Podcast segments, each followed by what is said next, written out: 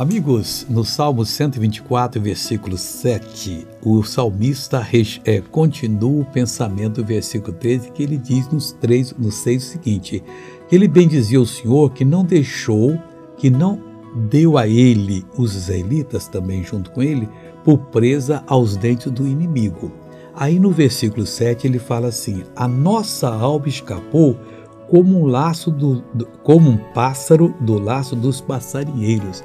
Você imagina o pássaro foi preso, um laço passarinheiro, e de repente ele conseguiu se soltar, mas ele voa alegre, hein? vai cantar bem longe dali, louvores a Deus dizendo obrigado, nós escapamos, e foi o que aconteceu conosco. Então pega essa palavra para você, o laço quebrou-se e nós escapamos. Deus Jesus quebrou o laço do inimigo. Nós estamos livres Vamos permanecer livres, nada mais pode nos prender, a partir de agora, eternamente livres. Agora, no nome do Senhor, eu quero orar por você, Pai. Em nome de Jesus, eu abençoo essa pessoa.